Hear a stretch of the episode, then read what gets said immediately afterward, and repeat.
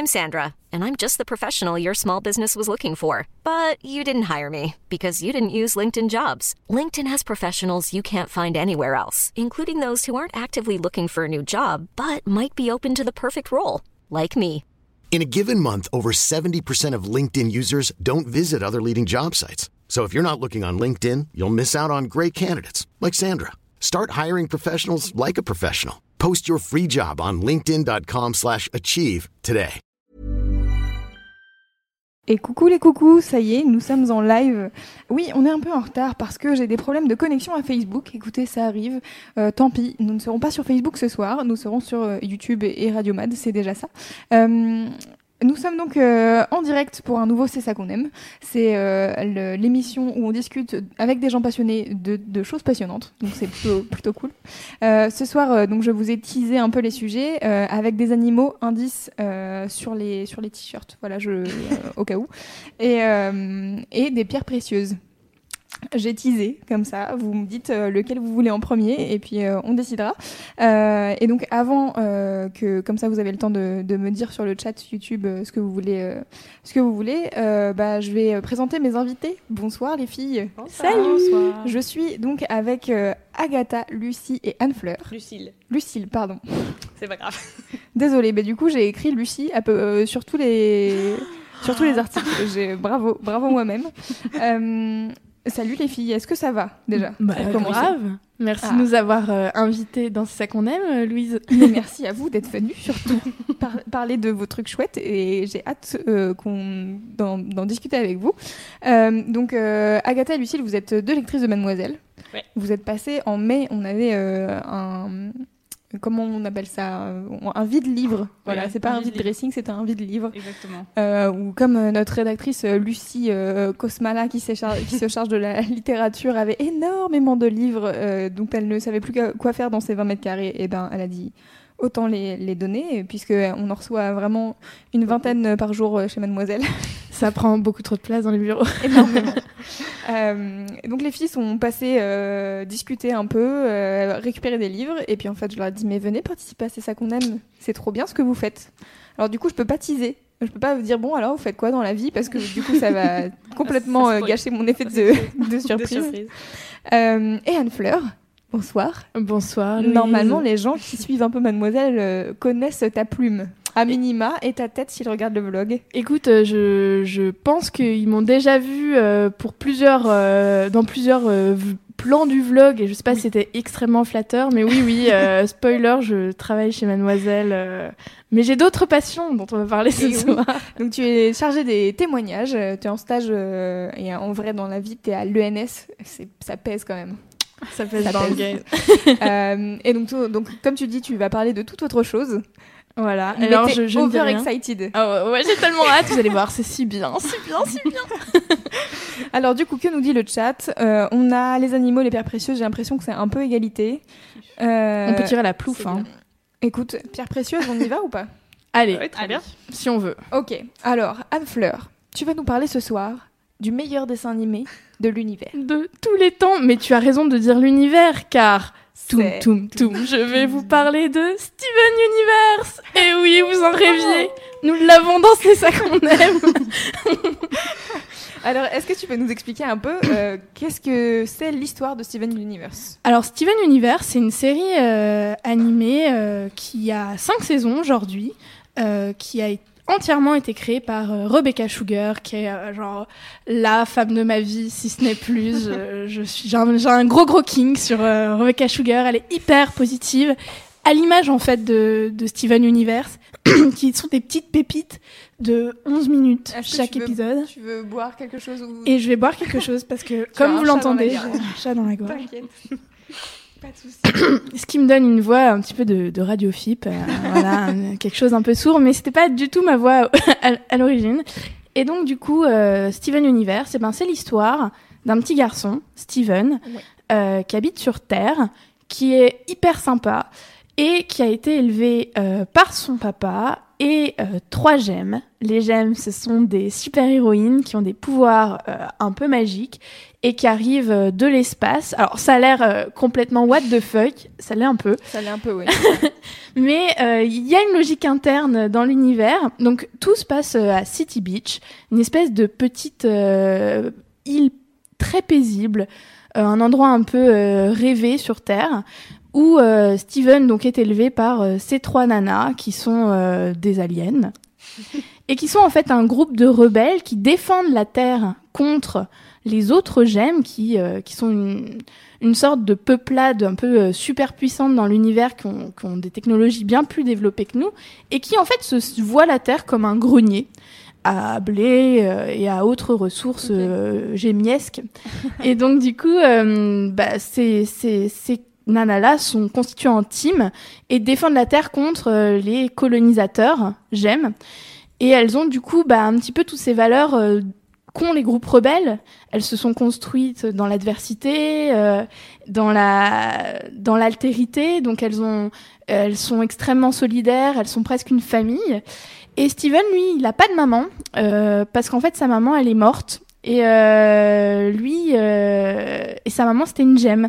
Et donc c'est euh, le, pe- le petit garçon, ce petit garçon c'est le fils d'un humain et d'une gemme. Et donc on va grâce à lui comprendre un peu les enjeux de ces deux mondes qui se séparent et euh, vivre des tas d'aventures ultra badass car c'est aussi l'objectif de ce dessin animé, genre de la bagarre, des choses qui sont hyper euh, Enfin, on, on est tenu en haleine pendant tous les épisodes et euh, voilà, j'ai peut-être résumé un peu le pitch. Quoi. Écoute, c'est pas mal. Est-ce que euh, on, on fait une mini pause pour regarder euh, le générique de Steven Universe? Oui, je, je- je vais essayer de rien dire. Tu peux chanter si tu veux. me tente pas, Louise, me tente pas. On y va. Euh, allez, voilà. Are the We always find a way. Believe in. and Steven Tellement chou Alors, les filles autour de la table n'ont pas vu, mais Non, vous, vous non. avez vu sur l'internet à quel point les dessins sont trop cool. En fait, les couleurs sont hyper euh, pop. Alors c'est vraiment un, truc intéressant que tu soulignes parce que tout le monde n'aime pas en fait les dessins de Steven Universe. C'est très cartoon. C'est une série qui est diffusée sur Cartoon Network et euh, la, la créatrice de la série c'est euh, aussi celle qui a créé Adventure Time. Donc on est dans cette vibe très dessin simple euh, avec euh, avec des traits euh, qui peuvent paraître très enfantins. Euh, mais alors il y a des espèces d'aplats de couleurs, euh, de fonds de paysage. Il y a tout le temps sur City Beach des couchers de soleil et des mers euh, en dégradé rose, mauve, bleu et genre c'est extrêmement beau et je trouve qu'en fait l'univers il est à l'image de de la série euh, d'aspect très simple parce que les épisodes durent 11 minutes.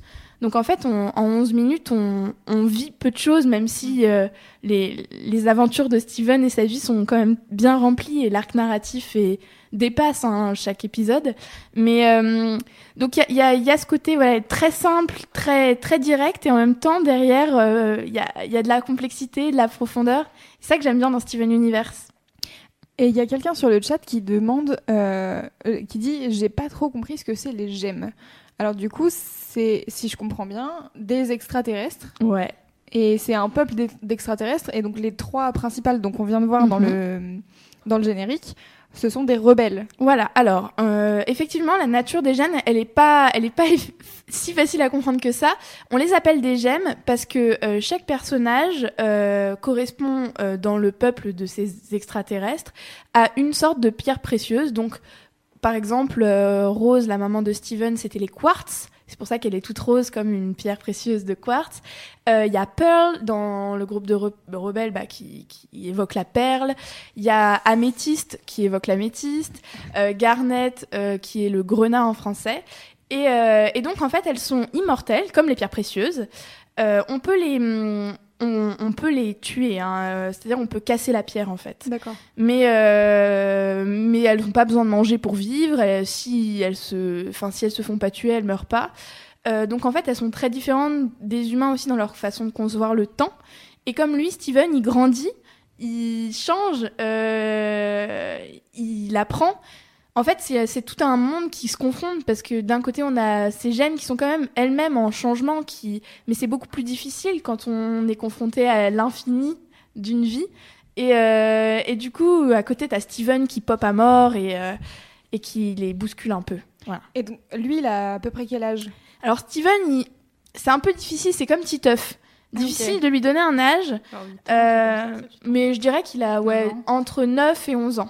Ok. Parfois, il a l'air un peu plus vieux, euh, parfois, il a l'air un peu plus jeune en fonction des réactions. Mais Steven, euh, grosso merdo, sa vie, c'est bouffer des donuts. J'ai utilisé grosso merdo, tu noteras. Ouais, euh, je note. euh, car les années 80 coulent dans mes veines. Mais ouais, Steven, c'est ouais, voilà, un petit garçon qui aime les donuts, qui aime, qui aime les, manger des frites, qui aime s'éclater avec ses copains, qui aime le- les jeux vidéo, la culture pop.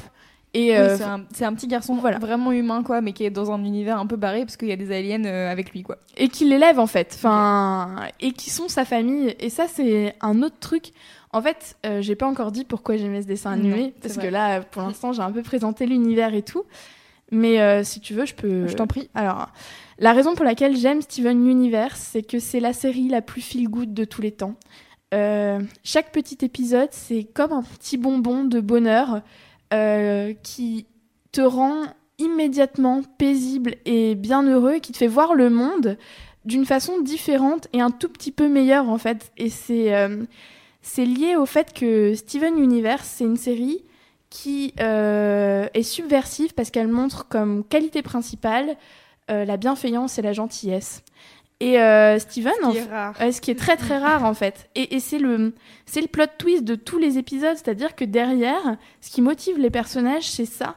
Et on se rend compte que euh, bah, la gentillesse, c'est parce que là, ça a l'air très gnangnan, hein, dit comme ça, mais en fait pas du tout.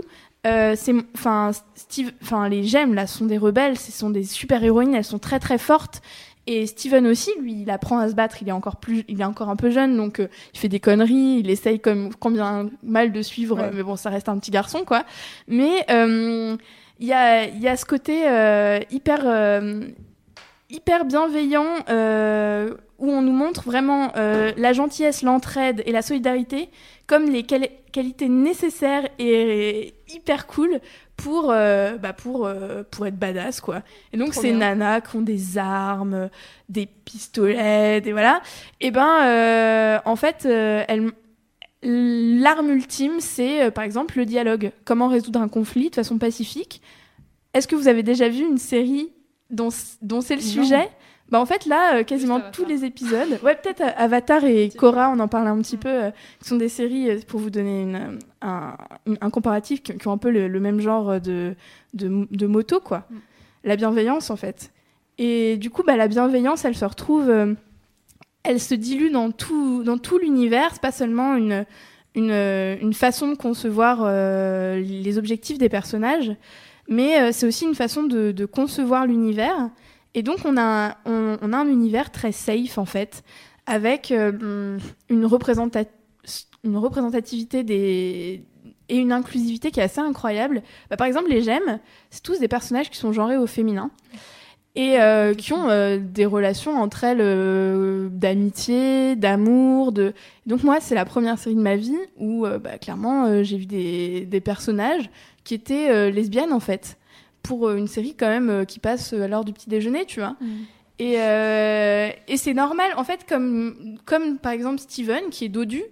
euh, et en fait, jamais, à aucun moment de la série, ça va être la, la différence de Steven qui Mhm. va être mise en voilà genre Steven est dodu c'est pas ça en fait personne ne lui dit parce qu'en fait tout le monde s'en bat les steaks Ouais. il est genre cool il est drôle euh, il, a, il est hyper badass parce que genre clairement il se il a des pouvoirs euh, magiques quoi. Enfin je veux dire il a un bouclier magique euh, hyper cool. Et du coup en fait on s'en fout qu'il soit dodu. Et et c'est quand même assez fou parce que d'habitude dans les pers- dans les séries animées notamment pour la jeunesse on a euh, des personnages qui sont très stéréotypés. On a euh, euh, le, le bah, je pense à la cour de récré par exemple.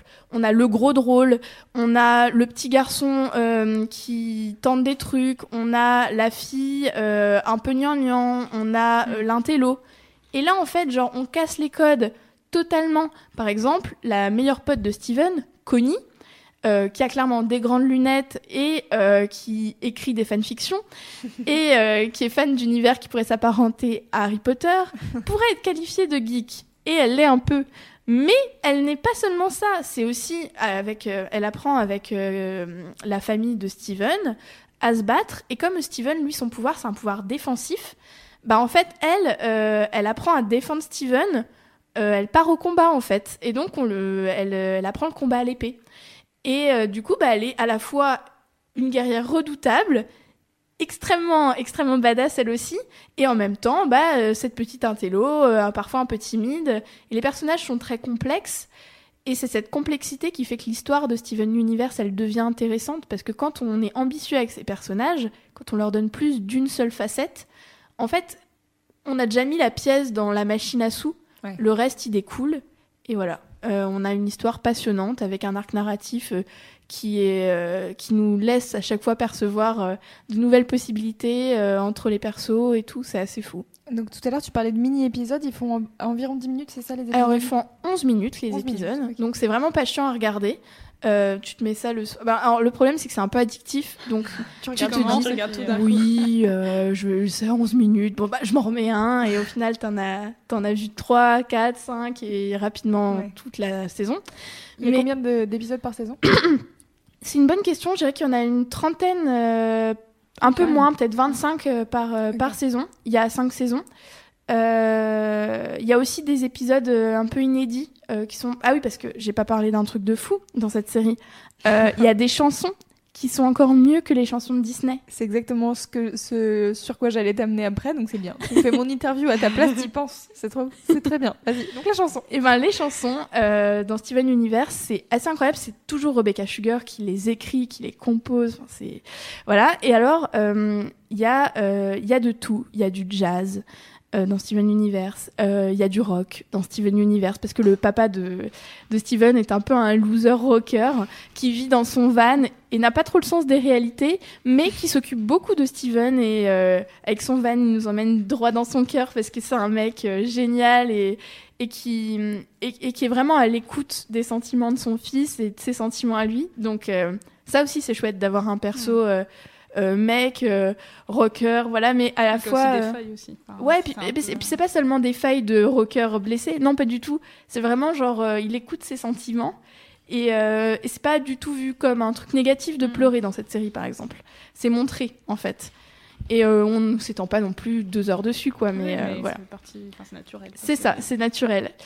Et euh, du coup, bah voilà, je reviens aux musiques. Euh, y a des donc souvent les épisodes sont émaillés de petites chansons qui durent de euh, 50 secondes à euh, 3 minutes, euh, 4 minutes, ce qui est long dans un épisode de 11 minutes. Et en fait, euh, elles sont elles sont à la fois riches en termes musicaux, elles sont hyper entraînantes. Vous avez entendu le générique, c'est brillant. Euh, les paroles sont toujours cool, elles ont un vrai lien avec euh, l'épisode et ça étend l'univers de Steven euh, d'une façon gigantesque. Ça a vraiment, euh, quand on regarde cette série, je pense quand on est gosse, c'est des portes qui sont ouvertes. Et même moi, enfin, j'écoutais pas de jazz avant Steven Universe. Maintenant, j'en écoute parce que euh, ça m'a vraiment donné envie de- d'en savoir plus, quoi.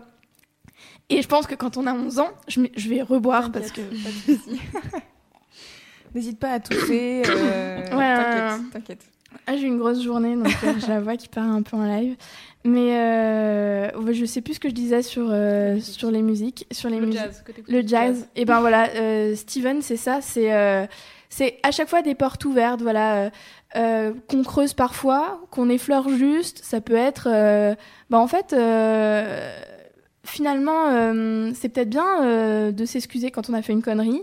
Ça peut être euh, genre, ah mais tu connais pas euh, ce type de musique? Ça peut être euh, comment on fait le deuil d'une relation? Ça peut être qu'est-ce que c'est une relation toxique? Il y a tout un épisode qui est consacré à un personnage euh, qui a une relation abusive et toxique avec un autre personnage Et vraiment, on fait de l'introspection alors que euh, bah, c'est conçu comme euh, quand même un- une série euh, de, de combats, euh, de guerre et tout. Il y, a, il y a un long moment où Steven discute avec elle pour... pour enfin, c'est une gemme du coup, pour essayer de comprendre ce qui va pas. Et en fait, ça va me permettre d'aborder un point capital de la série et la grande, l'immense, l'infinie originalité de Steven Universe. Les personnages peuvent fusionner. Les gemmes, elles ont ce pouvoir. Euh, quand Juste on... entre elles ou avec des humains Alors, elles peuvent fusionner avec des humains aussi. C'est ainsi que Steven est né. Mais euh, la fusion, c'est pas, euh, c'est pas seulement euh, baiser en fait. C'est bien plus que ça en fait. On peut fusionner avec un ami. On peut, en fait, euh, une fusion saine, c'est une fusion qui se fait. euh, alors il y a une petite danse. Alors il y a des, tout, tout un tas de types de danse. Chaque personnage a sa façon un peu de danser. Il faut s'accorder à l'autre. Donc c'est assez censé être harmonieux. Et quand c'est quand c'est harmonieux et qu'on est d'accord, donc il y a une, on apprend le consentement en regardant Steven Universe. Tellement de concepts inté- intéressants et un peu féministes. Mm, euh, tellement bizarre. Peut-être que Rebecca Sugar serait un peu féministe. Oh, dingue. dingue, dingue, dingue. Et euh, certainement, peut-être qu'elle serait aussi bisexuelle. Mm. Y a, en tout cas, il y a Mammouth euh, sous caillou, clairement. Mais, euh, mais du coup, les personnages peuvent fusionner. Et, euh, et, et ça permet en fait d'aborder énormément de sujets dans la série. euh, c'est euh, donc on le disait, c'est le consentement, c'est les relations. Donc on peut fusionner avec son ami. On peut fu- alors par exemple, ça permet de donner de la complexité à- aux relations qu'ont les personnages parce qu'on ne sait pas. On ne sait pas si c'est ils sont juste amis, s'ils sont plus, euh, se protègent, s'ils s'admirent et, euh, et on le découvre et on se rend compte quand on regarde qu'en fait c'est ça les humains, c'est-à-dire que les choses sont pas figées, elles évoluent. C'est un peu différent des dessins animés en fait. Et là c'est justement un dessin animé qui montre ça, c'est fou.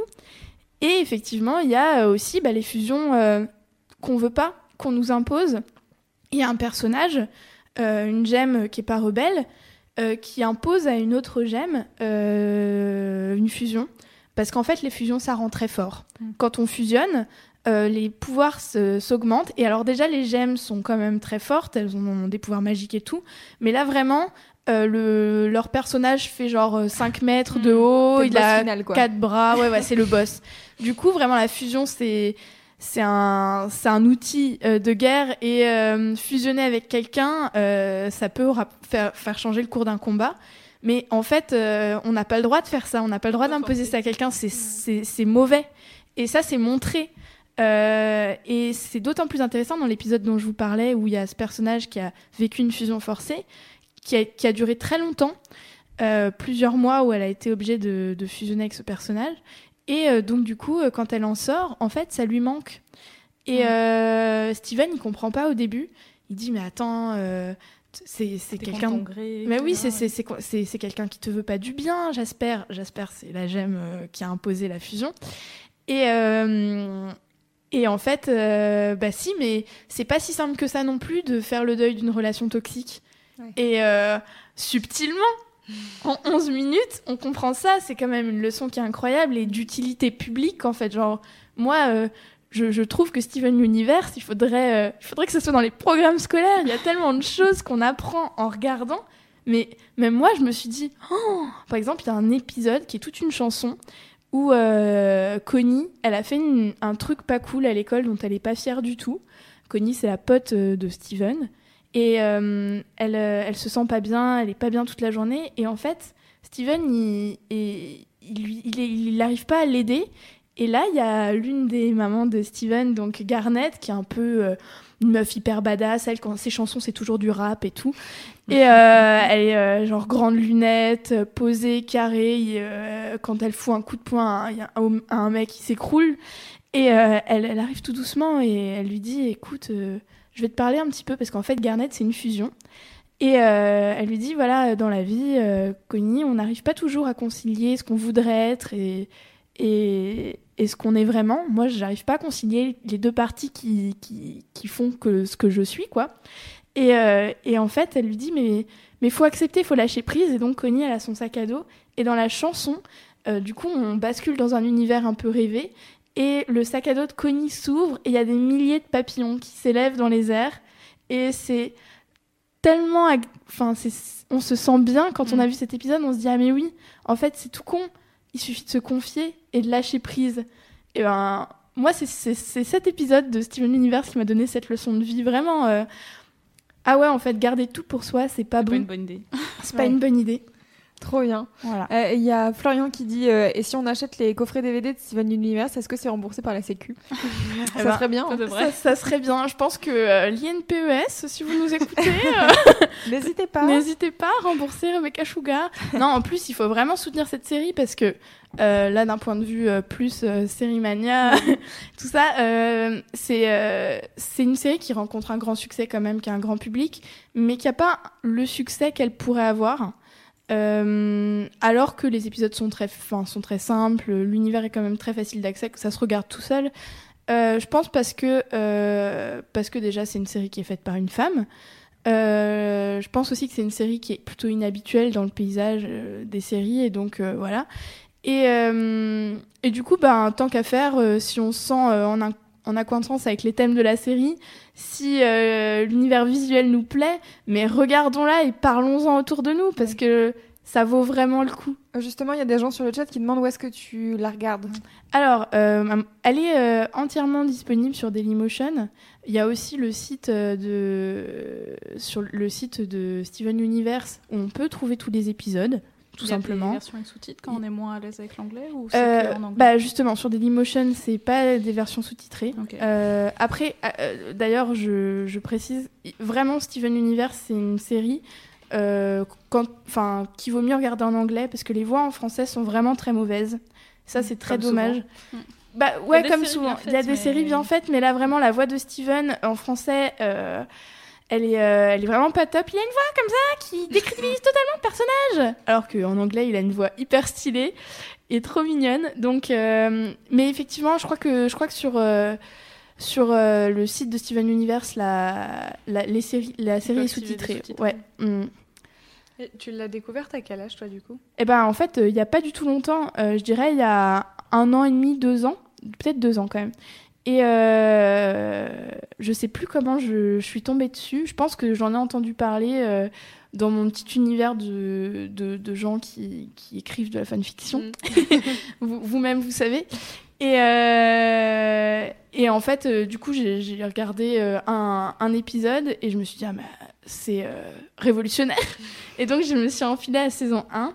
Et après, je me suis dit, oulala, calme-toi, Anne-Fleur, parce qu'il n'y a plus beaucoup de saisons. À l'époque, il n'y avait pas encore les. Voilà, donc du coup, je m'obligeais à m'en regarder un par semaine, quand Ah oui, vraiment ça allait pas bien du tout. Et même maintenant, euh, dès que ça va pas, euh, je me dis, Allez. je me regarde euh, un petit épisode.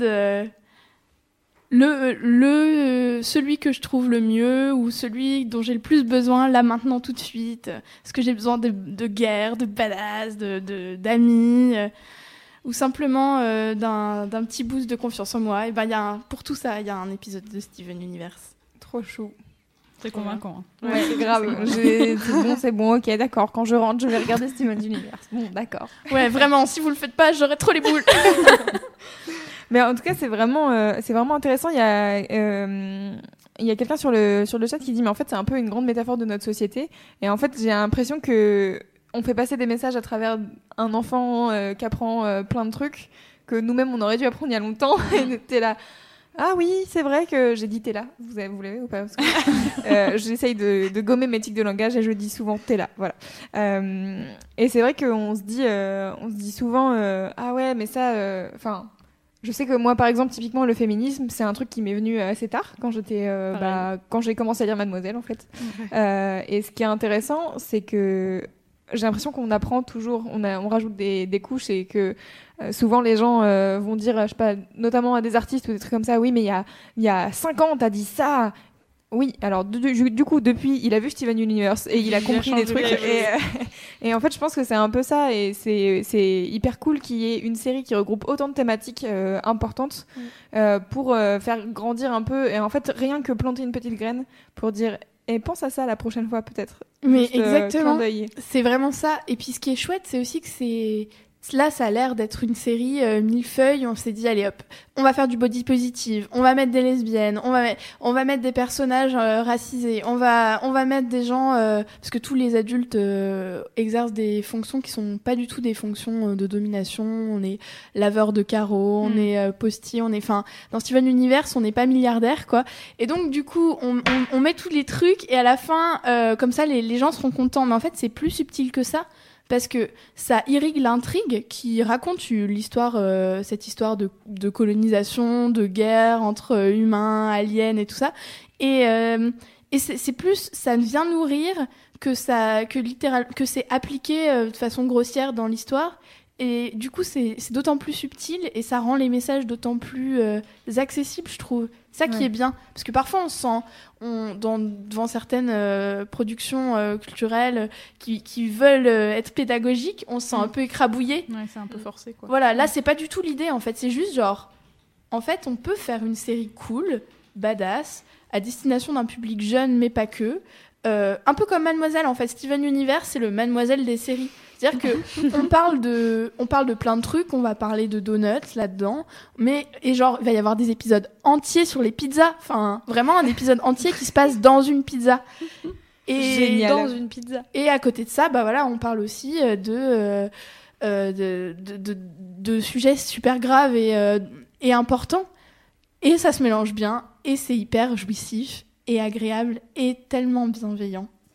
Tellement cool, ça donne trop envie. Je Mm. crois que tu as convaincu euh, les trois quarts du chat et j'espère que les cas, filles nous. vous avez Ah oui, été oui. convaincus parce que moi je le suis.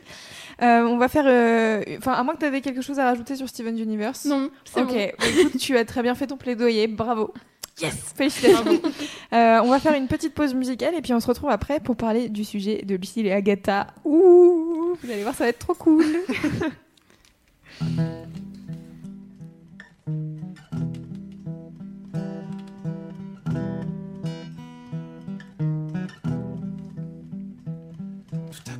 L'autre jour en sortant de ma douche. Champ de vision qui se bouge, des accents de bande touche. Comme une odeur de sapin, funeste faisceau d'indices. Ce n'est pas encore la fin, mais j'en sens les prémices. Envie de chanter des sonnets, des cantiques habités. Mais la magie est à quelle génialité. Pas de répit pour ma peine, je décède chaque fois qu'une feuille vierge étaye ce sinistre constat. Persona non grata, ma plume ne veut plus de moi. Persona non grata, page blanche du trépas. Persona non grata, pour qui donc sonne ce glas Persona non grata, me reprendre je dois. Ah, ou sous c'est Pôle emploi. Ah, ah, me reprendre je dois. Peut-être je me suis trompé de mode, ok mettons J'ai beau retaper le code mais personne ne répond. J'en ai parlé en haut lieu, haussement d'épaule au mieux. Je suis comme un cicas sans gâte mais ça les classiques sans pattes Sera ne vois-tu rien venir, ni muse ni supplément. Rien pour sauver mon empire, me refaire tranquillement. Mettre un terme à mon calvaire, faire le lit du salut. Gommer d'un trécis faux airs de poète disparu Persona non grata, ma plume ne veut plus de moi.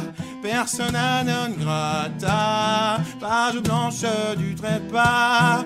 Persona non grata, pour qui donc sonne ce glas Persona non grata, me reprendre je dois.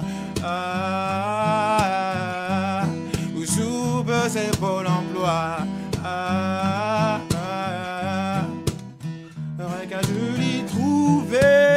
La trame rêvée du bonheur Celle d'une mine aux abois Qui ne mérite pas son auteur Je connais bien le sujet J'en saisis les moindres aspects Persona non grata c'est quand on ne veut pas de toi, persona non grata.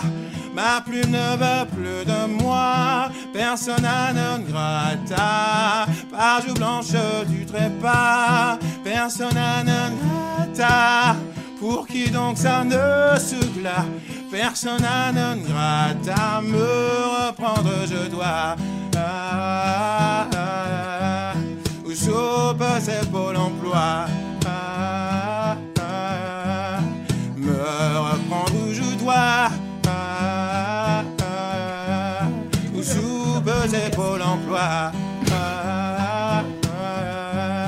Me reprendre je dois. J'arrête pas de bouger ça aussi. comme une débile. Faut le micro parce que du coup tout à l'heure je parlais comme ça. Les filles sont en train de stresser parce qu'elles vont passer à l'antenne, du coup elles sont là. Et non, donc Parce faut pas que je bouge mon micro, faut pas, faut Là, pas là, que je bouge mon casque. Ça va aller, vous pouvez bouger votre casque, tout va bien, c'est pas, c'est pas un souci. Donc on est toujours dans C'est ça qu'on aime, et donc cette fois-ci, après avoir parlé de Steven's Universe, on va parler d'éthologie. Oui, exactement. Oh waouh Alors moi la première fois qu'on m'a dit ça, quand j'ai rencontré les filles, j'ai dit mais qu'est-ce que c'est que ça? Alors je, je vous laisse faire la définition de l'éthologie.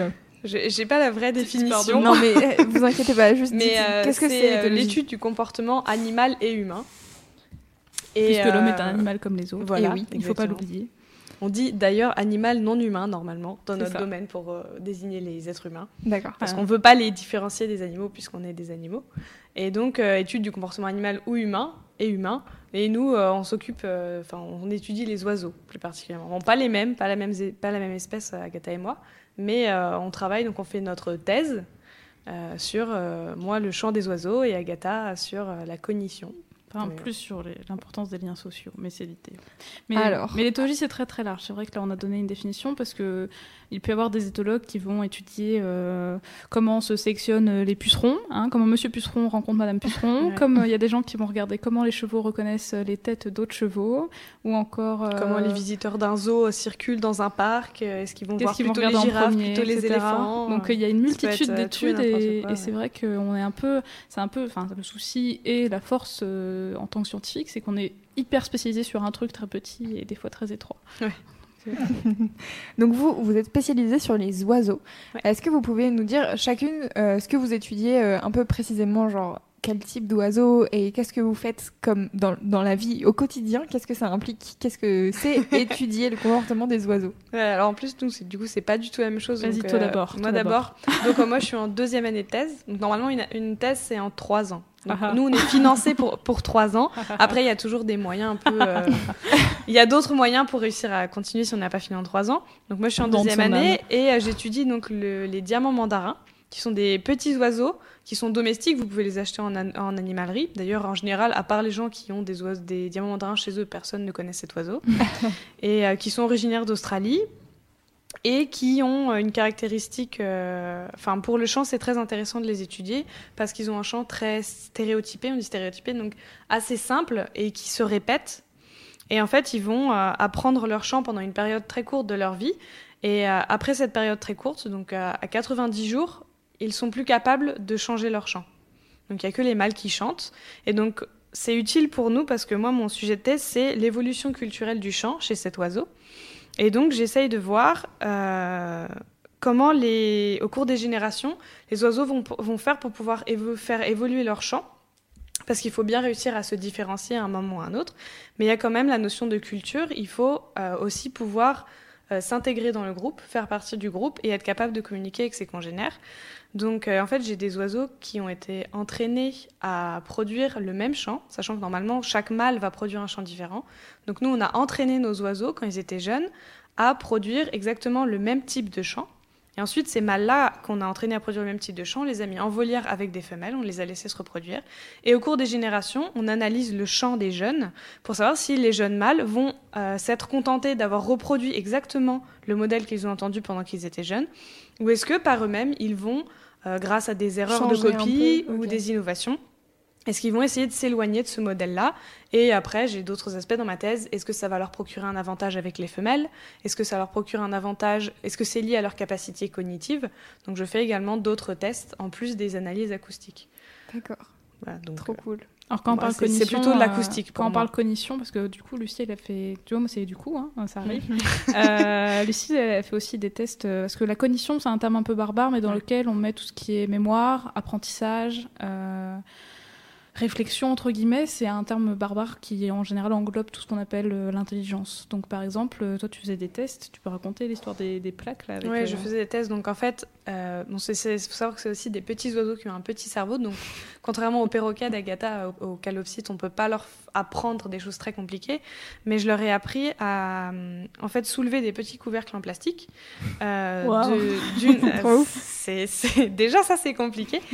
Donc euh, ils devaient apprendre à soulever les couvercles jaunes et non pas les bleus pour obtenir de la nourriture. Une fois qu'ils ont compris qu'il y avait que de la nourriture seulement sous les couvercles jaunes et non pas sous les bleus, j'inver- j'inversais. Donc c'est-à-dire que maintenant je mettais de la nourriture que sous les couvercles bleus et je regardais combien de temps ça allait leur prendre pour comprendre que maintenant les couvercles jaunes ça sert plus à rien de les retourner et ça va ils vont devoir échanger en fait leur apprentissage et donc selon les individus comme chez nous on a des capacités cognitives différentes selon les individus bah, ça va prendre plus ou moins de temps et donc à- j'essayais de corréler ça ensuite avec leur capacité d'apprentissage du chant. Est-ce que parce qu'ils ont des meilleures capacités dans ce test, est-ce que ça veut dire qu'ils auront eu des meilleures capacités pour reproduire le modèle de chant qui leur était disponible pendant la période d'apprentissage? En l'occurrence, en- avec mes oiseaux, j'ai pas trouvé de lien, ce qui n'est pas forcément un mauvais résultat, hein, puisque au niveau du cerveau, c'est pas traité de la même façon l'apprentissage du chant et l'apprentissage d'autres tâches cognitives. Et euh, donc pas ça, par exemple, c'est un, un des facteurs, un des comportements qu'on peut euh, mettre en relation avec l'apprentissage du chant. Après, il y a d'autres, il y a plein d'autres choses. Dans les capacités cognitives, on peut faire des millions, des millions de tests. Bon, avec les diamants mandarins, c'est euh, plutôt limité, mais euh, j'ai encore plein de, choses à faire, euh, malheureusement. Normalement, j'ai un planning de thèse très chargé, donc j'ai pas fait la moitié de ce que j'aurais dû faire à ce stade-là, mais c'est un peu toujours comme ça, je crois, en thèse. Oui, donc tu étudies combien d'oiseaux? Je ne les ai pas comptés parce qu'en fait, j'étudie, j'ai trois colonies différentes de diamants mandarins. C'est dans- quoi une colonie? Ça représente combien d'oiseaux? Bah, en fait, on peut les laisser se reproduire. C'est un peu comme les souris. D'ailleurs, les diamants mandarins sont très utilisés parce qu'ils se reproduisent très facilement. Donc, c'est facile d'avoir beaucoup de générations. Donc, pour moi, c'est très utile.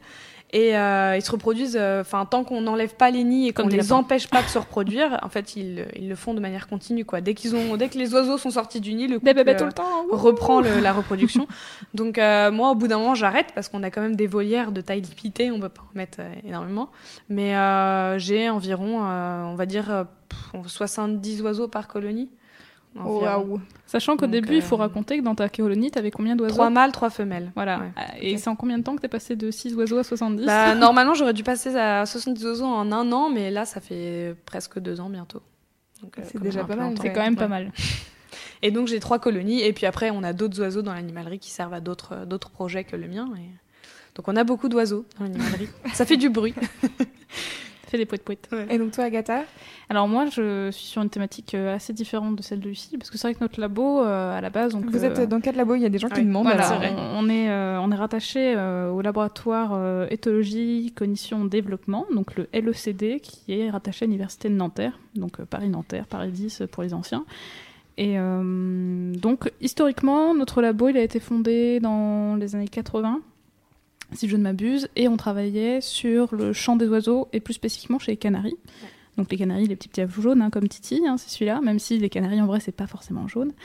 Et euh, ce qui intéressait surtout les équipes, c'est de savoir ben, quelles euh, informations il y a dans le champ de l'oiseau? Est-ce que c'est euh, wesh, je suis trop beau, euh, viens poulette? Ou est-ce que c'est pour défendre son territoire ou pour plein d'autres choses? Et surtout, quelles informations bah, les femelles prennent dans le champ du mâle? Quelles informations le mâle donne à la femelle? Et on s'est rendu compte qu'il y avait plein de choses assez subtiles. Et la grande découverte emblématique euh, du début des années 90 euh, qui auréole encore de gloire de labo, c'est euh, la découverte de de la phrase sexy, la sexy phrase. Et euh, en fait, on s'est rendu compte que les mâles canaris étaient capables de faire un chant difficile à produire, qui lui demandait beaucoup d'énergie, avec une haute fréquence, donc euh, en gros, enfin super fort. Donc super fort avec une haute fréquence, et en fait, euh, les femelles, ça leur faisait un effet fou, et elles se mettaient à faire une posture, genre oh oui, tout de suite, et voilà. Et c'était super intéressant de voir qu'il y avait un signal du mâle qui donnait tout de suite une réponse chez la femelle, et voilà. Mais depuis, on a étendu, parce que maintenant, depuis quelques années, on a des psychologues du développement qui travaillent sur le jeune enfant, qui nous ont rejoints, des gens qui étudient l'origine du langage chez les enfants. euh, donc il y a tout le, euh, le pôle avec euh, Lucille qui travaille donc sur les diamants mandarins, sur donc cette transmission culturelle du chant. Donc une grande partie aussi sur les signaux des mâles et des femelles chez les canaris. Et moi, donc, je travaille sur les perruches calopsites. Donc, qui sont aussi des animaux qui sont domestiqués depuis euh, les années 1840, un truc comme ça, qui sont reconnaissables par leur petite joue rouge façon Pikachu et puis leur crête sur la tête. Donc, ce sont des petites perruches qui sont aussi origines d'Australie. Et, euh, et moi, à la base, ce que je voulais faire, c'était travailler sur tout ce qui était empathie et euh, théorie de l'esprit. Alors là aussi, c'est un peu plus compliqué, mais pour faire euh, vulgariser sans faire vulgaire, euh, l'idée c'est de, de voir euh, ce qu'on comprend de l'autre. En fait, la théorie de l'esprit, c'est qu'est-ce que je sais que l'autre entend. Par exemple, c'est être capable de, de moduler le bruit qu'on fait pour pas être entendu quand on veut pas être entendu. C'est comprendre que bah, si par exemple je fais ça, ben, les autres vont comprendre que je vais attraper ma bouteille d'eau. Ou ce- c'est être capable de se projeter sur ce que l'autre sait, veut d'une situation donnée. Et ce sont des choses qui, même chez nous, êtres humains, arrivent pas tout de suite, vers 2-3 ans. C'est des choses qui arrivent, c'est apprendre à, à détacher soi de l'autre, c'est être capable aussi de- d'identifier les émotions de l'autre et bah, si quelqu'un se sent mal, être capable de voir qu'il a besoin de, de- Oui. de l'autre. Donc moi je voulais voir surtout donc mon mathématique euh, un peu grossière, c'est donc je travaille sur des perruches euh, à Nanterre, mais je travaille aussi sur euh, une espèce de petit corbeau qui s'appelle les choucas des tours, qui sont des petites bestioles grises comme ça. euh, qu'on voit souvent sur les clochers des églises. Et euh, moi, mon but, c'était de démontrer à la base, à la base, longtemps, quand j'ai commencé ma thèse, ce que je voulais, c'était One size fits all seems like a good idea for clothes until you try them on. Same goes for healthcare. That's why United Healthcare offers flexible, budget friendly coverage for medical, vision, dental, and more. Learn more at uh1.com. démontrer la, la force du couple, en fait. Parce que ces oiseaux sont des oiseaux qui sont ce qu'on appelle monogames, ils ont un seul partenaire toute leur vie? Ça, c'est la théorie. Parce que dans la pratique, même quand ils sont monogames, des fois, il y a quelques petits écarts. hein, c'est pas toujours euh, Trop mignon. Mais normalement, en tout cas, quand ils sont fixés chez les, chez les perruches et les perroquets, normalement, ils restent quand même euh, fidèles. Et chez les choucas, c'est aussi assez fort, les, les liens. C'est, les couples euh, sont tout le temps ensemble, ils passent du temps, ils se papouillent, euh, ils, enfin, ils font des échanges de nourriture, il y a vraiment pas mal de choses qui se passent. Et moi, en gros, je voulais faire des tests de situations où les animaux devaient céder ou devaient partager la nourriture. Et je voulais montrer qu'au sein du couple, bah, c'était super fort parce que l'amour euh, supporte Est plus tout, fort que et tout. Voilà, exactement. Et puis bon, le... après, la réalité du terrain est différente. J'ai commencé ma thèse, j'ai acheté les oiseaux, ils étaient petits, ils étaient bébés. Et en fait, euh, moi, je pensais qu'ils allaient être prêts à faire des couples au bout de 18 mois. Et en fait, euh, non. Personne s'est mis en couple dans. Bah, en fait, on a eu de la reproduction là, juste en décembre, ce qui correspondait à mes 3 ans et demi de thèse. Et on disait tout à l'heure qu'une thèse c'était 3 ans, donc autant dire que euh, voilà, c'était un peu plus tard que prévu. Donc j'ai un petit peu étendu, mais j'ai regardé l'importance des liens sociaux, donc le fait soit d'être en couple, mais aussi, parce qu'il n'y a pas que le fait d'être en couple, le fait d'être amis, parce que les couples, on peut avoir des couples hétérosexuels ou homosexuels qui ne font pas de ce de tentatives de Dans les oiseaux entre eux. Ouais, tout à fait. Moi, j'ai des oiseaux. Alors, pour mesurer si des oiseaux s'aiment bien, ce qu'on fait, c'est qu'on regarde combien de temps ils passent côte à côte. Puis on regarde bah, s'ils se tapent dessus ou pas, s'ils se tolèrent. Et puis on regarde aussi euh, ce qu'on appelle en anglais l'allopruning, c'est-à-dire euh, le toilettage mutuel. Donc ils se font des gratouilles, euh, des câlins, à s'épouiller les plumes. Et en général, on observe ça entre des oiseaux bah, qui, ont des liens assez forts. Et donc moi j'ai vu ça entre les amis, les partenaires de couple, mais aussi les frères et sœurs. Parce que les frères et sœurs, mine de rien, ils ont été élevés ensemble et en général, ils, ont des liens d'affection assez marqués. Et voilà. Je pensais pas du tout que les oiseaux, ils pouvaient avoir des liens euh, entre frères et sœurs. Qui pou- Si, si, si. Je pensais que quand on sortait bien. du lit, on... du nid, pardon, on partait faire sa vie. euh, Alors ça ça dépend, dépend beaucoup des des espèces, espèces. ouais. Ouais, ça dépend vraiment des espèces. Je sais pas ce, que, ce qui est le cas chez toi, si tu as déjà regardé. Bah, chez les euh, diamants mandarins, il reste quand même en grande colonie, même dans la nature. Malheureusement, on a très peu de connaissances du- de la vie du diamant mandarin en nature, Ouais. parce qu'ils vivent en Australie euh, Dans- la dans plupart du temps dans le désert. Donc c'est Et ils super sont très difficiles à trouver et très difficiles à suivre surtout. Euh, mais en tout cas, euh, on sait qu'ils vivent en grands groupes et notamment en grands groupes familiaux en fait. Et donc, euh, je- ils partagent euh, la plupart de leur vie avec leurs frères et sœurs. Et euh, notamment les mâles, quand ils apprennent leur chant, non seulement ils apprennent leur chant en écoutant les adultes, mais ils apprennent leur chant mutuellement en s'écoutant. Donc il y a aussi une forte probabilité que deux frères aient un chant presque similaire Proche. en fait. Et ils s'imitent les uns les autres. Et ils partagent aussi, ils font comme chez les calopsides de l'allopruning, donc ils se toilettent. Les diamants mandarins, ils sont tout le temps groupés, c'est des oiseaux très sociaux, donc ils passent leur temps à euh, se faire des papouilles, euh, Ils sont collés les uns aux autres. à- même pour manger, ils sont collés, l'animalerie, sont tout c'est le trop ensemble. Anne-Fleur, Anne-Fleur, elle va vouloir devenir euh, un diamant mandarin après. mais, oh oui, j'aimerais. D'ailleurs, euh, des si, il y a des gens qui sont intéressés, n'achetez jamais un diamant mandarin seul. Dans les animaleries, des fois, ils le font. super malheureux. euh, c'est très, c'est, c'est absolument terrible pour eux. euh, Il faut au minimum les prendre par deux. Ouais. Enfin, voilà, petit. Si, euh, si on veut étendre le débat, moi je dirais qu'il faut pas prendre non plus de perruches et de perroquets Voilà, seuls parce que voilà. On avait des eu un animaux très sociaux et ils sont malheureux. on avait eu un débat parce que justement euh, j'avais des gens qui m'avaient demandé euh, si un perroquet qui parlait c'était une bonne chose et en fait un perroquet qui parle c'est parce qu'il est tout seul et qu'il est obligé de parler avec son inter- son intermédiaire humain Mhm. alors que s'il est que avec d'autres perroquets bah, il a pas besoin d'imiter la voix humaine et en théorie il vit une vie plus équilibrée et plus plus saine plus naturel.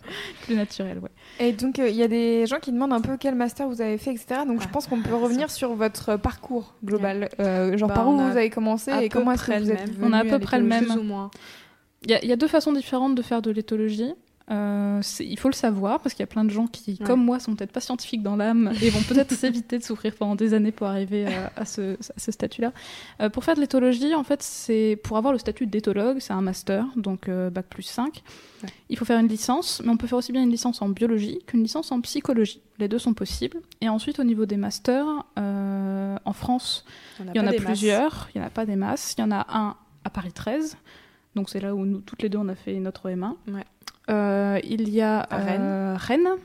Il y a Strasbourg. Alors chacun a sa spécialité. C'est-à-dire que Paris 13, ils sont très théorie à fond sur. Ouais. euh, Ce qui est bien, c'est qu'ils font pas mal venir d'intervenants extérieurs. Donc c'est bien de voir que, ben, par exemple, il y a des chercheurs euh, à l'INRA de Tours qui travaillent sur la brebis. Il y a des gens à Saint-Etienne qui travaillent sur le champ euh, de, de- de diamants aussi. Enfin, ils font venir pas mal d'intervenants ailleurs, mais ils sont très axés euh, théorie. À Rennes, au contraire, ils font Ils font de travaux Oui, pratiques. Toi, tu les as fait. toi, tu les as fait. Ce qui est très bien à Rennes, c'est surtout si vous aimez les oiseaux. Il y a moi dès la licence en fait, euh, je suis partie en licence 2 là-bas parce que j'ai fait une licence 1 de biologie euh, classique, on va dire, et puis euh, les plantes et les cailloux c'était pas trop mon truc. Donc je suis partie à Rennes pour euh, faire de la biologie animale et dès la licence 2 ils ont des modules de d'éthologie de comportement animal et on fait euh, des sorties en forêt euh, pour écouter le chant des oiseaux et essayer de les reconnaître. euh. Patauger dans la boue. Ouais. Et ça, enfin, moi, j'ai vraiment bien aimé. euh, donc après, si vous n'êtes pas trop bio, c'est vrai que c'est un peu difficile parce qu'on a quand même des cours de bio très très appliqués. Mais euh, en tout cas, ouais, par les deux, enfin, en master, ils acceptent et des biologistes et des psychologues fait des À, de Paris psycho. 13, il y a presque autant de l'un Ouais. que de l'autre. Et on a pas mal de collègues qui sont arrivés en thèse qui avaient fait aussi bien psycho que bio. Donc je pense pas que ce soit un handicap. Au contraire, c'est une façon différente d'aborder les choses. Pour finir le tour des masters, il y en a un autre à Strasbourg qui est avec un haut taux niveau recrutement. Ils sont assez tatillons sur les, sur les dossiers. Il y a pas mal de physio. euh, Ouais, c'est pas mal axé physiologie. Donc physiologie, c'est tout ce qui est euh, bah, fonctionnement du vivant, donc au niveau des, des systèmes hormonaux, des systèmes tout ça. Donc euh, c'est un peu un peu précis. Il y en a un autre à Saint-Étienne qui est plus généraliste et qui est plus axé écologie, je dirais, où vous allez être amené à faire un herbier avec des petites plantes-plantes et des sorties dans la forêt. Donc euh, c'est plus euh, global. Et il y a quelques notions aussi, je crois, euh, à Toulouse et Montpellier. Mais ce ne sont pas des, Ouais, sont Ouais, pas des masters pas- entièrement dédiés à l'éthologie. Les principaux, c'est Strasbourg, Rennes, Paris. Mais en tout cas, vous n'avez pas besoin d'avoir eu 18 euh, en SVT euh, Non, au bac euh, pour réussir à faire de l'éthologie. Moi, j'ai tellement souffert toute ma vie. J'étais tellement nulle en maths, Ouais. en physique. Et, Et moi d'ailleurs, j'ai donc j'ai fait mon master 1 à Paris 13 euh, comme Agatha, euh, donc en, en éthologie. Donc en M1, c'est vraiment que de la théorie. hein. On apprend, euh, on apprend même pas vraiment le comportement de tel animal. On apprend surtout comment étudier les animaux. D'accord. Et euh, c'est beaucoup de la méthodologie. Et euh, en fait, en master 2, j'ai dû faire un choix parce que Stratégique. Voilà, un choix stratégique parce que en master 2, il faut déjà penser est-ce qu'on veut faire une thèse? Donc est-ce que déjà on va en master 2 professionnel pour travailler dans un zoo, dans une réserve naturelle? Sachant que le master pro, il existe que à difficile. Paris 13. Ouais. Les autres masters sont Voilà. plutôt pour préparer Master recherche, master de recherche. Et dans ce cas-là, il faut euh, idéalement, en master 2, demander à son encadrant de euh, faire une thèse avec lui, si on a aimé son stage. Et donc moi, mon encadrant en M2 m'a proposé de continuer à faire ma thèse. La seule condition était que je sois interne à la fac de Nanterre pour pouvoir continuer ma thèse à Nanterre. Et donc j'ai dû faire un master 2 de psychologie, alors que je n'avais jamais fait de psychologie de ma vie. Mais elle a quand même fini bien classée. Et euh, finalement, c'était pas si dur. Donc on peut aussi changer. J'ai fait biologie pendant 4 ans, et puis j'ai fait un master 2 de psychologie. Et euh, ça m'a permis du coup de décrocher ma thèse euh, à Nanterre. Et j'ai appris plein de trucs, même si c'était pas vraiment euh, mon truc à moi. J'ai appris plein de choses. on voit aussi comment sont menées les études en psycho Ouais. et c'est intéressant parce que c'est pas forcément les mêmes méthodologies Ouais. et même des choses intéressantes. Il y a plein de moyens. Puis en, en ce moment, on va dire que c'est un peu en vogue. Enfin, c'est un peu à la mode comme sujet. Donc, malheureusement, la compétition, je crois, est de plus en plus rude. Mais euh, en tout cas, euh, il faut s'accrocher, quoi. Si on est motivé, ça va, mais il faut vraiment être motivé pour. euh, Parce qu'il faut juste savoir, moi c'est ce que j'avais raconté à tous les étudiants que j'ai encadrés, c'est que moi je suis pas du tout pour faire un discours, euh, on parle de bienveillance, hein, il faut pas du tout euh, décourager les, les jeunes gens qui ont envie de se lancer parce que c'est un métier merveilleux. Enfin, moi je- j'estime que c'est celui que j'ai toujours voulu faire et c'est vrai que c'est un métier que j'apprécie particulièrement. Mais c'est un métier où euh, bah, malheureusement en Master 1, euh, à, Paris 13, moi l'année où j'y étais, il y avait euh, 60 étudiants. En master recherche, on n'était plus que 14. Et l'année où j'y suis allée, on a été 4 à décrocher une bourse de thèse. ouais. Sachant que moi, j'ai mis deux ans à obtenir ma bourse de thèse parce Ouais, que j'ai galéré ma race. Et euh, voilà. Et ensuite, je l'ai eu. Mais euh, il, faut, euh, il faut savoir que c'est compliqué. À la fin de la thèse, il y a aussi beaucoup de gens qui laissent tomber parce que le, le système de la recherche est très compétitif. C'est-à-dire qu'après le Master 2, donc, si tout va bien pour vous, paf, vous passez devant un concours. Donc, c'est l'école doctorale, c'est un, un groupuscule au sein de la fac, un jury qui vous évalue et qui vous dit si oui ou non, pendant trois ans, il vous donne un salaire tous les mois pour faire des recherches. Donc, quand vous l'avez, c'est cool. Wouh pendant trois ans, on pour la retraite, on a de l'argent, c'est merveilleux. Et ensuite, bon, alors la thèse, il faut savoir que bah, ça se passe pas toujours comme prévu. En gros, on a un planning et puis on se dit bon bah j'ai trois ans pour faire comme ça. prévu, je crois. Sachant qu'en général, c'est bon, vous avez trois ans, et puis bah, euh, bon, en fait, il faut que vous agrandissiez le savoir de l'humanité sur ce sujet précis. Vous avez trois ans, allez, top chrono, pop, pop, pop, vous savez pas comment faire, c'est normal, hop. Donc, bon, des fois, il y a des... on déborde un peu, hein. moi je suis en quatrième année, voilà.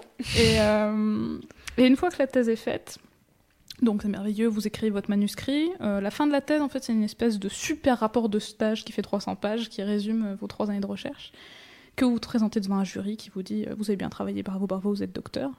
Donc du coup, vous Yes. répétez après, vous dites euh, yes. Et ensuite, le système veut, si vous avez fait votre thèse en France, que vous partiez à l'étranger.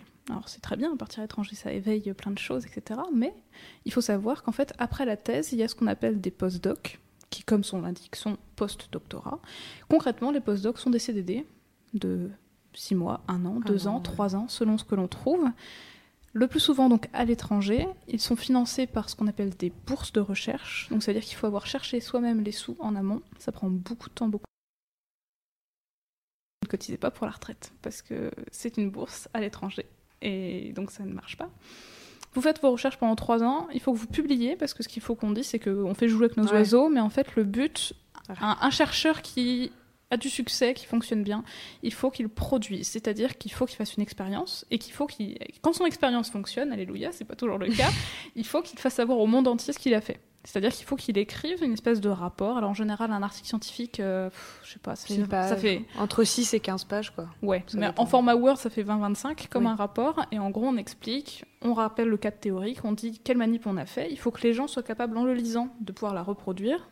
Et en gros, dire, bah écoutez, euh, j'ai montré que, pouf, euh, il y avait de l'empathie chez les perruches, c'est merveilleux, j'ai changé la face de la science. et il faut le publier. Sauf que le processus de publication, c'est compliqué parce que les journaux scientifiques, en fait, sont ce qu'on appelle des journaux à comité de lecture. C'est-à-dire que vous avez un jury d'experts anonymes qui évaluent votre travail et qui vont dire bah ok là on veut bien le publier mais changez ça ça ça puis des fois bah, ça prend six mois parce qu'ils vous envoient le document et puis ils le corrigent et puis vous le renvoient et puis ils le renvoient et vous avez donc cette pression là et le problème de, de l'après-thèse c'est ça c'est que vous devez en gros enchaîner ces fameux post-docs où vous devez publier un maximum pour avoir un beau CV et le but en général, c'est si on est attaché à sa mère patrie, d'essayer de revenir petit à petit vers la France et obtenir un poste stable. Le plus souvent, c'est au sein d'une université, parce que ça dépend du ministère de la Recherche, soit c'est dans les grandes entreprises, enfin, enfin les grandes entreprises, pardon, parce qu'en éthologie, on faut être franc, hein, les entreprises, elles peuvent pas faire grand-chose avec nous, mais plutôt tout ce qui est organisme type euh, CNRS, le Centre national de recherche scientifique. Et là, ce sont des postes sur concours, donc on passe aussi devant des jurys. Et la sélection est très ardue. C'est-à-dire que euh, il y a quelques années, le- l'entrée, je crois, euh, pour avoir un poste, la moyenne d'âge c'était 30 ans, 32 ans. Et cette année, je crois qu'elle est passée à 37. Super. Voilà. Donc il faut être motivé pour faire ça. Donc euh, en fait, si vous aimez l'aventure, Ouais. en vrai, ce qu'il faut savoir, c'est que c'est un métier parce que là, on dit les, les aspects qui peuvent rebuter parce que hein, bêtement, si vous avez euh, un compagnon, une compagne, et que vous devez changer de métier, de pays tous les trois ans, c'est pas toujours simple, sauf s'ils sont graphistes et qu'ils peuvent vous suivre partout avec leur ordinateur. Mais euh, Et encore. et encore, Et encore, ouais. et encore. Mais c'est un métier ultra stimulant dans le sens où, euh, enfin, T'apprends tout le temps de nouveaux trucs. on apprend tout le temps des nouvelles Ouais. choses, et même si on est dans le cadre d'une expérience où il faut faire tous les jours la- le même processus, ben, chaque journée est différente parce qu'on travaille avec des animaux, avec du vivant, ben, et puis il y a des jours où ils vont pas faire le même, la même chose que la veille, et puis vous êtes toujours confronté à des nouveaux problèmes qu'il faut essayer de résoudre en se disant bah pouf, aujourd'hui bah, ma lumière fonctionne pas, ma caméra est en rade, c'est qu'est-ce que je peux tu faire développes euh, tes, tes MacGyver. compétences, ouais, c'est ça. Moi, je suis arrivée en thèse, je savais pas faire euh, un seul branchement. Enfin, vu que je fais de l'acoustique, euh, je suis obligée de trifouiller des, des fils électriques, euh, brancher des micros. Enfin, je savais rien faire de ça quand je suis arrivée. Et puis j'ai appris, on apprend sur le tas et on apprend plein de trucs. euh, on fait des petits dispositifs avec nos mains. Faut être un Des peu fois avec du carton, un peu des fois avec du inventif, Des fois avec du carton, carton. Et, euh, Après, y t'as a un peu honte de le montrer dans le public. Bon, alors, euh, mon dispositif, en fait, c'était un paquet de biscottes. je l'ai découpé là, et puis là, et puis Mais, euh, non, Ouais. mais c'est bien. Enfin, franchement. euh, Non, mais c'est un métier très stimulant et c'est vrai que. Alors, ça dépend aussi de. Enfin, on a des contacts aussi privilégiés avec les bestioles, hein, faut le dire aussi. Moi, clairement, si j'ai choisi ce métier-là, c'est parce que euh, j'ai toujours euh, adoré les animaux. Alors, ça fait très cliché. euh, tous les profs de Paris 13 vous Mm. disent dans votre lettre de motivation, dites jamais que vous aimez les animaux pour faire de l'éthologie parce que tout le monde le dit. Bah oui, mais bon, euh, tu vas pour faire de l'éthologie parce que t'aimes les champignons. Enfin, voilà, ça semble logique. Et, euh, et c'est vrai que, enfin, par exemple, j'ai eu quelques moments privilégiés où j'ai été avec des corbeaux très près, où tu as une vraie relation qui se noue, parce que mine de rien, quand tu es six mois tous les jours avec ton piaf, bah, il se passe un truc. Euh, j'ai eu la chance de bosser au Muséum d'histoire naturelle avec des capybaras, c'était trop cool. Enfin, tous les matins, j'arrivais, ils me suivaient, et puis je leur grattais le nez, et puis ensuite je disais Allez, mes pépères Et puis hop, je leur donnais des petits bouts de carottes, Oh. des petits trucs et tout. et c'était super chouette. Et puis, Enfin, il y a le côté aussi d'aller voir les coulisses. Enfin, d'ailleurs, euh, tous les gens du Muséum d'histoire naturelle étaient géniaux. C'était la ménagerie et les soigneurs, ils étaient tous aux petits soins, alors que clairement, je les faisais chier, les pauvres, parce que ils avaient un planning, il fallait qu'ils nourrissent tous les animaux à telle heure. Et puis moi, j'étais là, oui, bah, bonjour, moi j'aimerais que me rameniez mon seau avec mes carottes pour que je fasse mon expérience. Et puis ils étaient vraiment adorables. Et, et c'est vrai que c'est des super moments, quoi. Enfin, des fois, c'est dur, mais là, par exemple, moi, j'ai une copine qui est en Afrique du Sud pour son postdoc, justement, et euh, elle se lève à 4h30 tous les matins, mais elle va observer les vervets, qui sont des singes qui vivent dans la, dans la brousse africaine. Et tous les matins, voilà, le lever du soleil façon royaume, tu vois, là. Et puis, euh, t'as les animaux partout, les phacochères, les antilopes. Et puis, alors, c'est dur, hein, parce que bah, tu bosses de, de 5h du mat à 18h, il y a les moustiques, il y a les plantes urticantes, c'est pas toujours drôle, mais t'as des moments de, de grâce, De comme ça, ouais. quoi. Ouais. C'est un peu comme les enfants, quoi. T'as 90% de relou pour 10% de génial, et du coup, tu te dis, bon, bah, ça va, ça passe. Je pense, euh, excuse-moi, mais du coup, c'est vrai qu'au niveau du pourcentage de roulitude, je pense aussi qu'on a tous des expériences différentes parce que la thèse, c'est vrai qu'on le dépeint aussi comme une grosse galère, mais pas toujours parce que ça dépend de sa personnalité à soi, de ce qu'on est prêt à encaisser comme euh, difficulté ou non, euh, en, en ayant le sourire ou en râlant, en disant Ah mon dieu, ma vie était un long, un long calvaire. ça dépend aussi de, de son encadrant parce que, mine de rien, le, le directeur de thèse, la directrice de thèse, c'est vachement important. Et il y a des gens qui adorent être laissés tout seuls et être plein de ressources et se dire wouhou. Il y en a d'autres au contraire qui disent ah, j'ai besoin d'aide, etc. Ouais. Et il y a des Mm. gens qui, je pense, pour qui la thèse, euh, ça a été la plus belle aventure de leur vie. Donc euh, il faut pas que. il faut pas, Faut désespérer. Si ça. vous êtes motivé, euh, au moins faut essayer après. voilà. Ouais. Alors, Lucie, justement, Oui. la question de base que tout le monde doit vous poser, c'est mais à quoi ça sert? Ah, la bonne question. Euh, donc c'est vrai que, enfin, vu que nous on fait de la recherche appliquée, C'est très théorique. C'est très théorique. C'est-à-dire que ce qu'on fait déjà, c'est c'est pas. Enfin, il y a des connaissances très précises à avoir. Moi, en acoustique, euh, quand j'essaye de vulgariser ça, j'ai toujours un peu de mal parce que j'ai pas appris à le faire et j'utilise toujours des termes hyper compliqués. Et euh, en gros, j'essaye. Il faut toujours, quand on explique, essayer de faire le parallèle avec les êtres humains parce que malheureusement, c'est ce que les gens cherchent. C'est-à-dire, si vous faites de la recherche sur euh, comment guérir Alzheimer, sur euh, le vieillissement des cellules, tout ce genre de choses, les gens voient directement l'application. Ouais. Si vous étudiez le chant des oiseaux, les gens sont bah oui, mais On s'en fout. enfin pas on s'en fout, mais en Il y en gros, a, il y en a, ils disent mais euh, vous un- êtes payé avec mes impôts pour euh, faire ça. Ouais. C'est-à-dire, moi j'ai déjà eu cette réflexion. quoi. Vraiment, je paye des impôts pour que vous soyez payé à étudier le chant des oiseaux. Bah oui, mais enfin c'est aussi ce qui fait avancer la connaissance sur les êtres humains. Par exemple, moi, mon étude, elle peut être, enfin d'ailleurs, elle est. euh, j'ai une collaboration avec euh, euh, la partie justement des, des personnes qui s'occupent du, du bébé, qui font des études sur le bébé, parce que j'étudie comment le langage, du coup le chant chez les oiseaux, se transmet de génération en génération. Et ça, ça s'applique à nous. C'est- directement relié à nous. Comment les oiseaux, les, les bébés oiseaux, ils vont apprendre leur chant ben, On s'est rendu compte qu'il y avait des phases d'apprentissage qui étaient directement euh, corrélées avec les phases, enfin, qui ressemblaient très fortement aux phases d'apprentissage du langage chez l'enfant. Il y a le babillage. Au début, le, le- le- le petit oiseau, il va faire des petits qui ressemblent à rien, avant de réussir à faire un super chant qui est super attractif pour les femelles. Et, euh, il y a, c'est pareil pour le développement des, des capacités cognitives ou euh, des préférences. Tout ça, c'est de l'apprentissage et ça peut être relié directement. En fait, en apprendre plus sur les animaux, c'est super. On en apprend plus sur notre monde. Donc rien que ça, ça devrait suffire. Ouais, Malheureusement, pour la plupart des gens, ça suffit pas. Mais en fait, ça, ça nous permet d'avoir les bases, ce qu'on appelle aussi la phylogénie, c'est-à-dire que au départ, on n'était pas aussi éloigné des animaux que ce qu'on l'est maintenant, et on a évolué euh, en fait. euh, comme eux, au début, euh, le, le langage chez, chez Cro-Magnon, c'était pas, dév- pas développé Ouais. comme maintenant. Et en fait, ça nous en apprend aussi beaucoup sur l'être humain, comment on a évolué, euh, pourquoi ces capacités-là, elles existent, pourquoi nous, on a développé le langage, et alors que d'autres animaux n'en sont pas capables. Et donc, tout ça, en fait, c'est vraiment, la recherche fondamentale, c'est vraiment en apprendre plus sur le monde et sur nous aussi euh, à travers les animaux. Parce qu'en fait, euh, on se rend compte, enfin, moi maintenant, j'en suis persuadée, même si on n'en est pas persuadé en entrant en éthologie, on, on se rend compte qu'en fait, on est des animaux comme les autres. Et en fait, parfois, je me dis, enfin, je me, demande toujours pourquoi on fait cette frontière entre animal et humain, alors qu'en fait, on, se ressemble euh, parfaitement. quoi. Ouais, c'est ça. Agatha qui étudie l'empathie, enfin, c'est directement relié à ce que nous on En fait, ce que Euh, ce que j'entends dans, dans ce que tu dis, c'est euh, quand, enfin, quand les gens te posent cette question, il faut une utilité C'est euh, ça, au euh, fin des êtres des, humains, des ouais. êtres humains et pas juste à. Est-ce qu'on peut en apprendre plus sur le monde qui nous entoure, qui est quand même assez ouf? Je sais pas ça. si vous avez remarqué. Moi, je trouve déjà que c'est hyper en fait appliqué. Peut-être parce que ma formation, elle est euh, littéraire et donc nous, vraiment, les gens se disent. euh, Enfin, moi, j'ai pas voulu faire de thèse, mais euh, c'était c'était dans Oui, lignes thèses en de. littérature, ça doit être de ma formation. abstrait, ouais. Et euh, exactement, et les gens, et là c'est encore pire. Et comment t'expliquer ben, en fait, effectivement, ça a aucun intérêt pratique. Pratique, oui, Déjà, je trouve que rien que le fait d'étudier un truc comme des oiseaux, en soi, c'est, tu te dis c'est théorique. Moi, je trouve déjà assez pratique. Et on Bah voit à quoi ça ressemble. On voit, on peut en tirer une conclusion directe et tout. Ça doit être quand même aussi satisfaisant, non? Et puis c'est oui, c'est- carrément satisfaisant. Et puis si vous, enfin je sais pas si, enfin je pense que tout le monde a déjà regardé un reportage animalier au moins dans son enfance, etc. Mm. Si on en est là aujourd'hui, si on peut les observer, c'est parce qu'au début il y a une question, il y a quelqu'un qui s'est posé la question, mais enfin pourquoi ils agissent comme ça les animaux? Est-ce qu'on peut les approcher?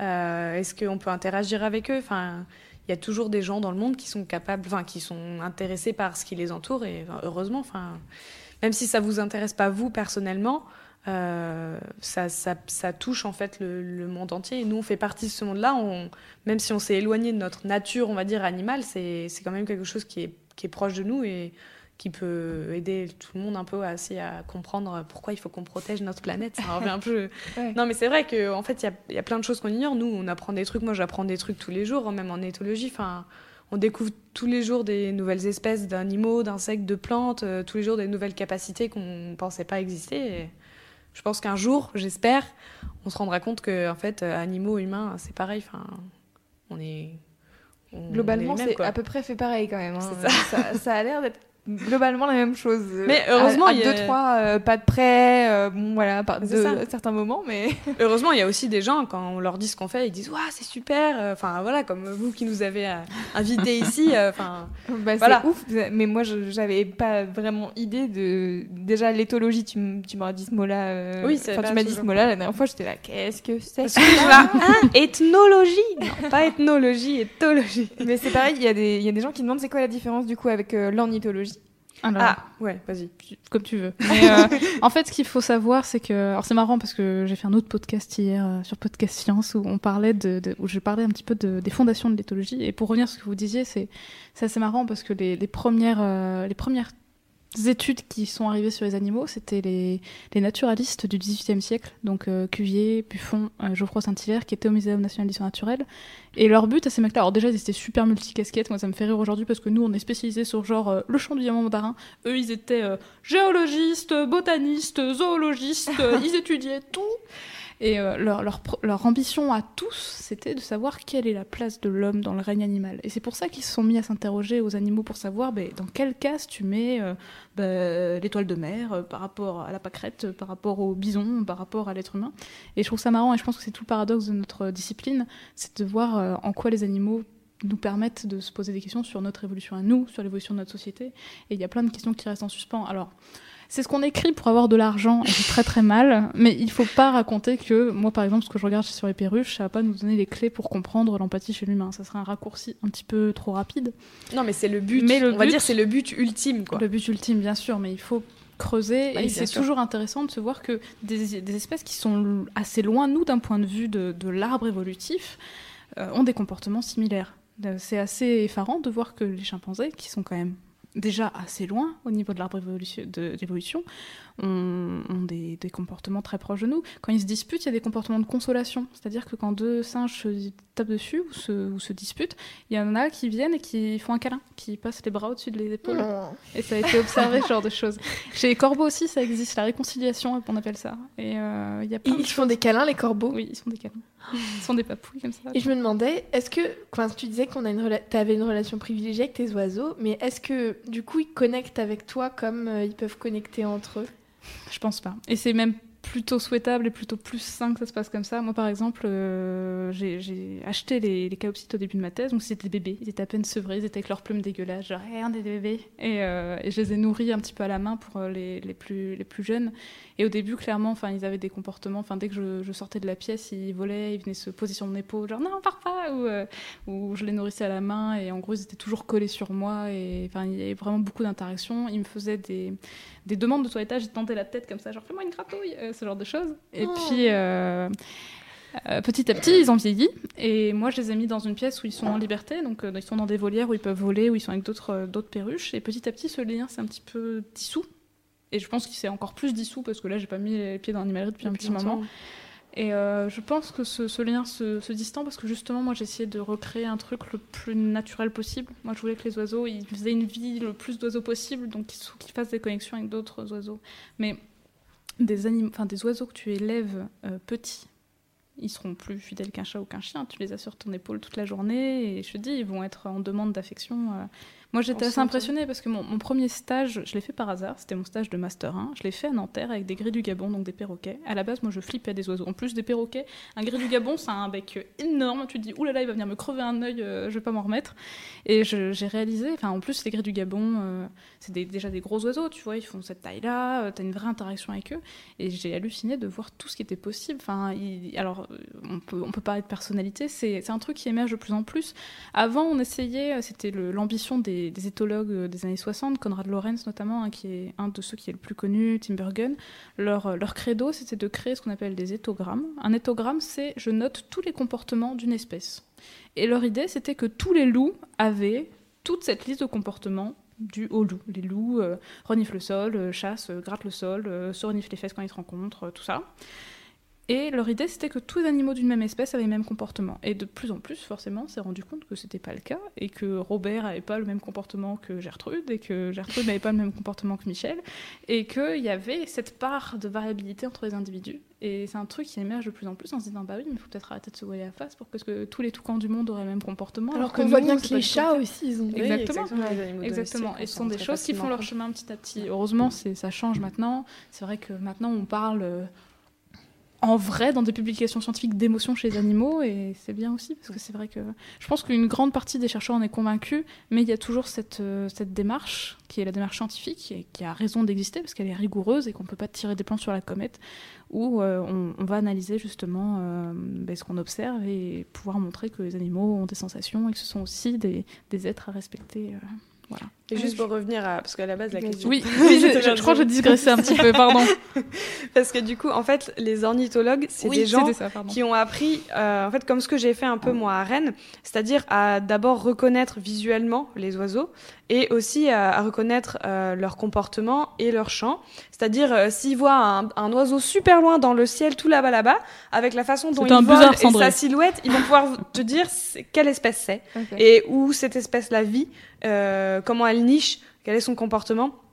Alors que pas nous, toujours. Pas Ouais. toujours le comportement, mais les meilleurs, on va dire, Oui, oui. sont, mais- sont capables. vrai, euh, Euh, ils sont capables de euh, voir une fiente par terre euh, qui date de deux jours et euh, de te dire ça c'est une fiente de tel oiseau euh, qui est passé par là. Ah, j'ai Enfin, trois mois. C'est ça. Et euh, Il y a une que plume nous, là euh, sur la queue qui a bougé en plus. euh, donc en fait c'est des, des gens qui ont en fait une très grande connaissance de tous les oiseaux, on va dire, et euh, qui font beaucoup de travail de terrain. Donc c'est à dire qu'eux ils sont directement dehors dans la nature à observer les oiseaux. et à les reconnaître. Alors que moi, si je vais dans la forêt, euh, les trois quarts, parce que maintenant j'ai perdu pas mal de mes connaissances, et ça, ça s'apprend, mais euh, je vais dans la forêt, je suis pas capable de reconnaître euh, la trois, qua- les trois quarts des chants d'oiseaux que je reconnais. Ouais. Donc en fait, nous on n'est pas du tout spécialistes, c'est comme disait Agatha, on est hyper spécialisés. En fait, on n'est pas du tout précis. des oiseaux. On s'intéresse bien sûr à tous les oiseaux, Ouais. mais nous on étudie une espèce d'oiseau en particulier et un aspect particulier de leur vie et de leur capacité. Et donc, contrairement aux ornithologues. Qui ont, eux, des connaissances plus larges sur tout le règne. En fait, c'était ça le point de départ. J'ai repris le fil de ma pensée. Quand j'ai parlé de Cuvier, Geoffroy Saint-Hilaire, etc., c'est qu'en fait, il y a plusieurs termes qui désignent l'étude des animaux, mais qui sont un peu désuets aujourd'hui. C'est comme zoologiste, par exemple.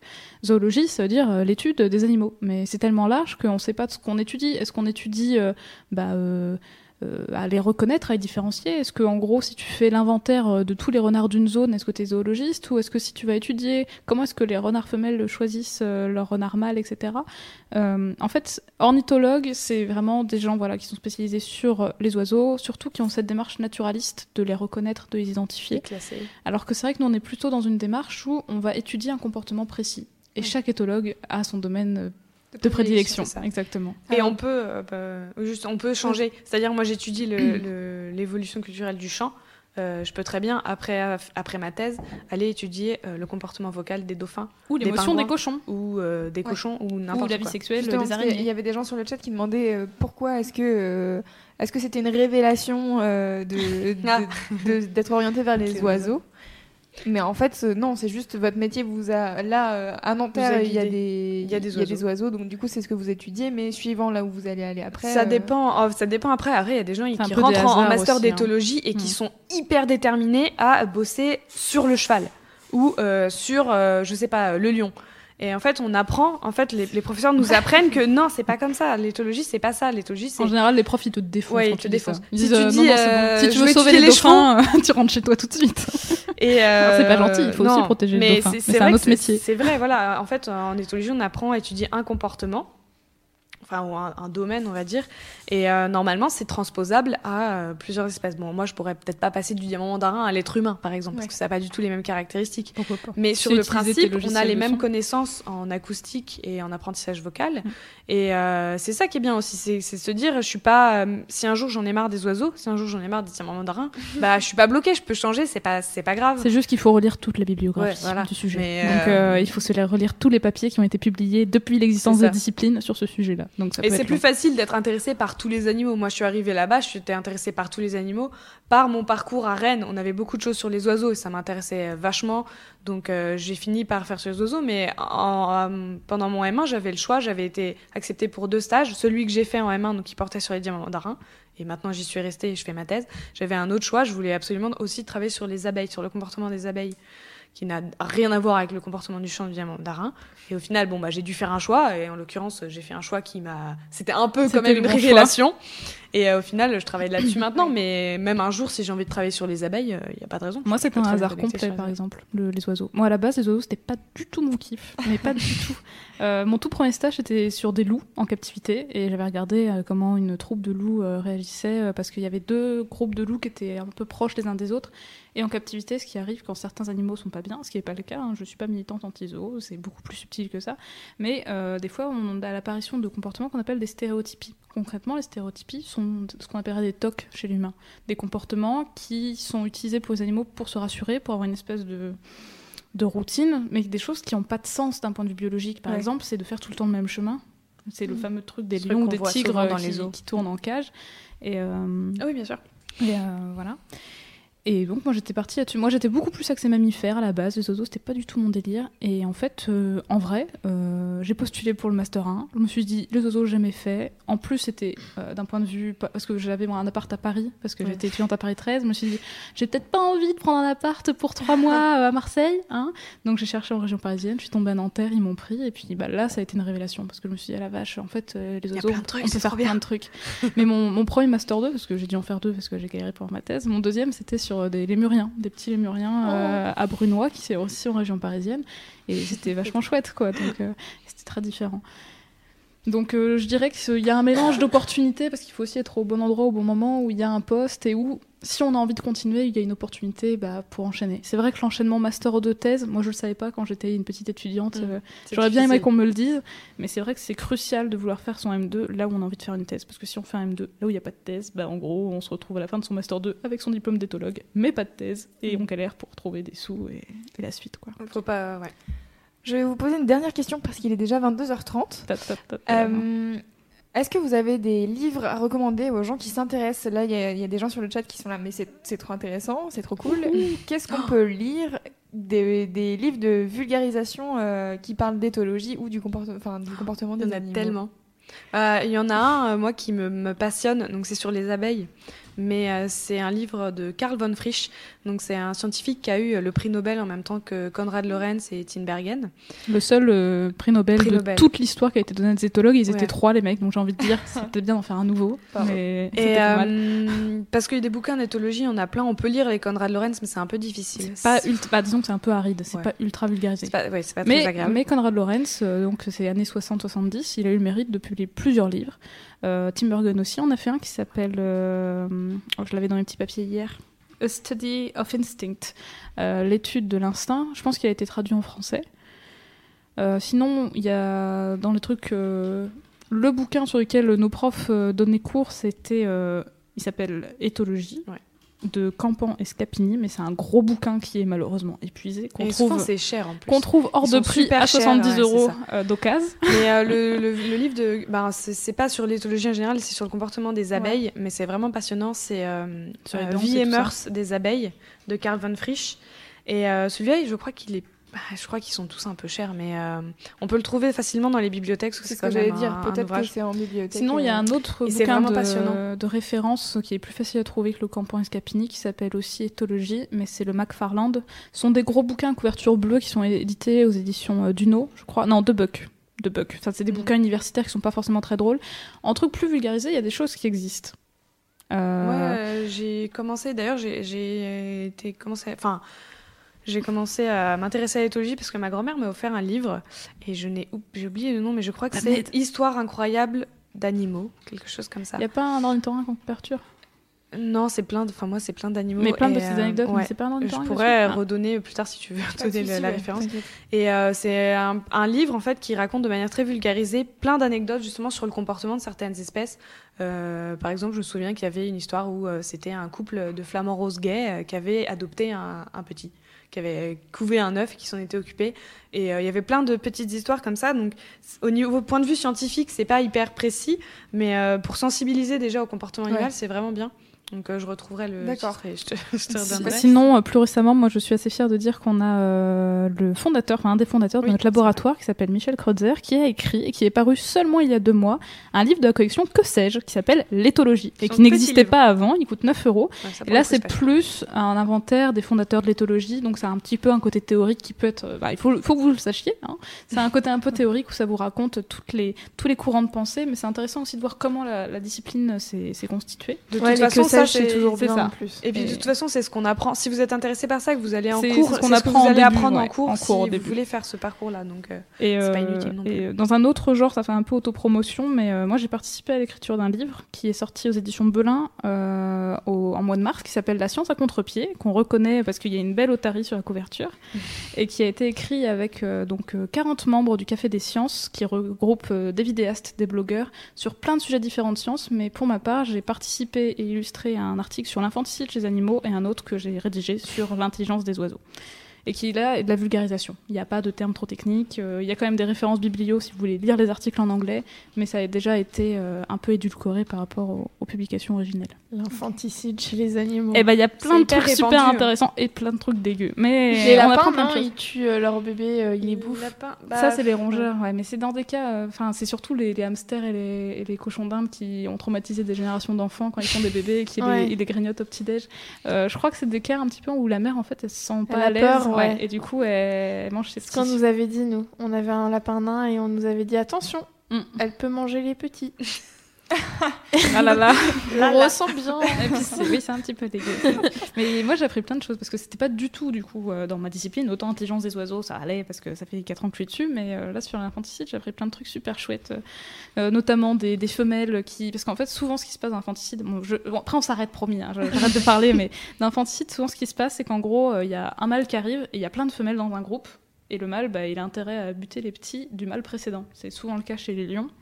En gros, il y a un nouveau mâle qui arrive, les petits qui sont d'avant, c'est pas les leurs, et donc eux, euh, l'intérêt, euh, c'est de transmettre leurs gènes, donc ils zigouillent les petits des autres. Ouais.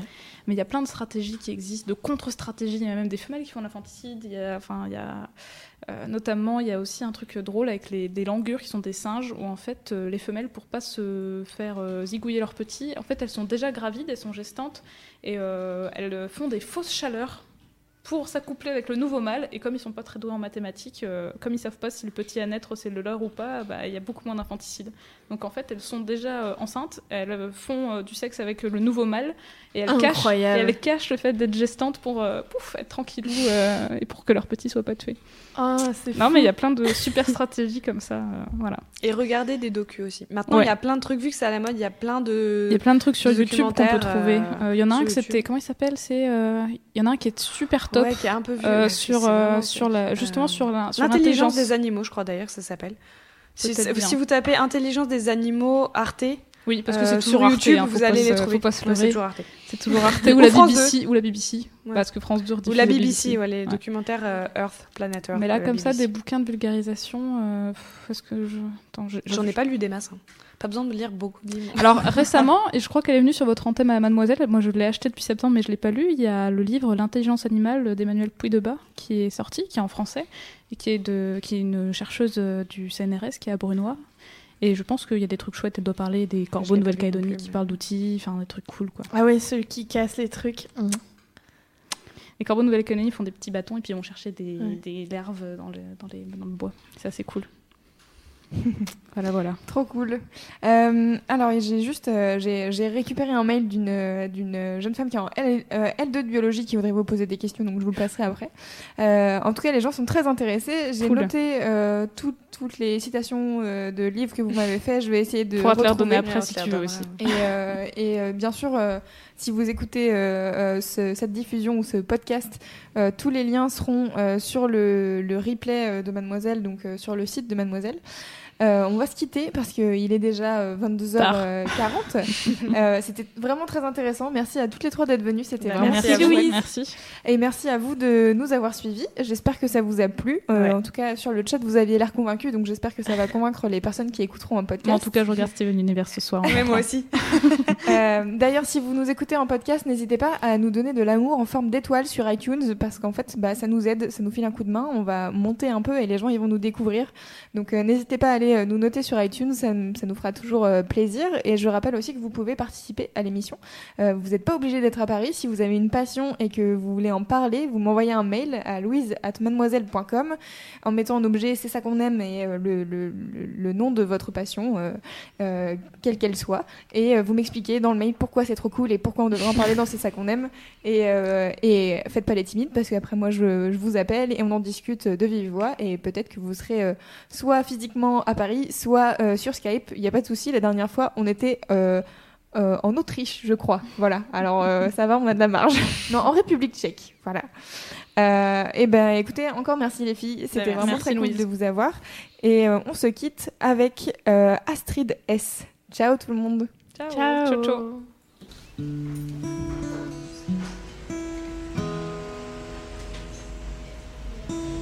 You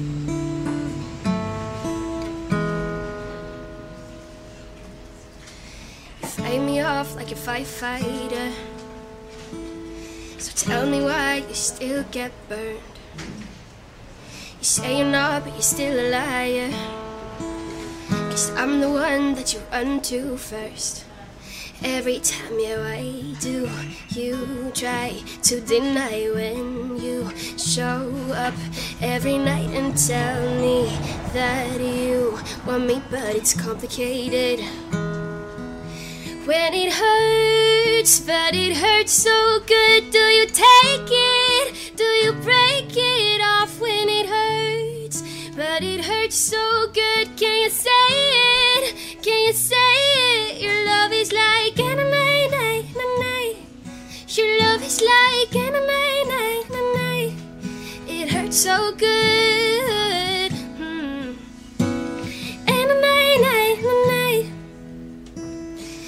Time that I swear it's over, makes you want me even more. You pull away and I'm coming closer. And all we ever stay is torn. Baby, I don't know why I try to deny when you show up. Every night I tell you that I want you, but it's complicated. When it hurts, but it hurts so good. Do you take it? Do you break it off when it hurts? But it hurts so good. Can you say it? Can you say it? Your love is like anime night, night. Your love is like anime night, night. It hurts so good.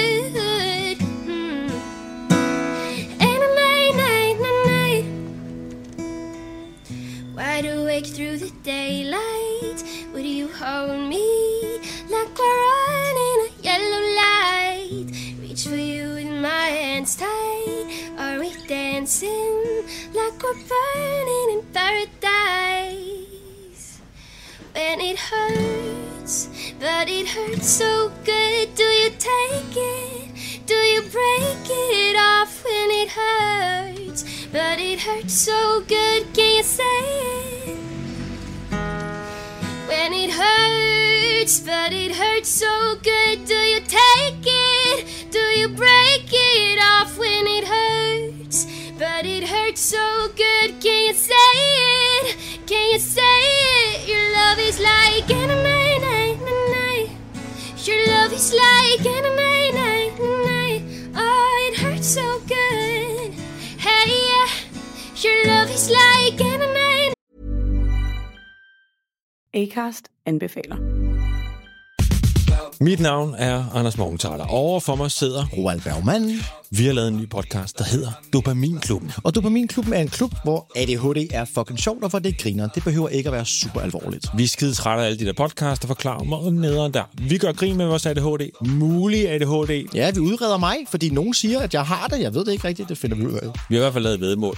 Ind og lyt til Dopaminklubben. Hver uge udkommer vi. Der laver vi sjov og spas med at have den her vidunderlige dopaminmangel.